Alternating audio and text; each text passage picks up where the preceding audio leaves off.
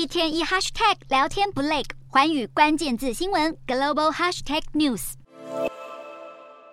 美国参议院共和党领袖麦康奈当地时间三十日出席一场商会活动后，接受记者提问，先是三番两次没听到问题，终于开口时却又麦康奈足足定格超过三十秒，幕僚赶紧上前救场，随后被护送离开。其实一个多月前，麦康奈才发生过类似事件，当时麦康奈也定格许久才被搀扶离去。三十日事发后，就连总统拜登都相当关心。现年八十一岁的麦康奈，短时间内两度发生定格事件，健康状况引发关注。不少美国民众也担心他是否能再升任国会职务。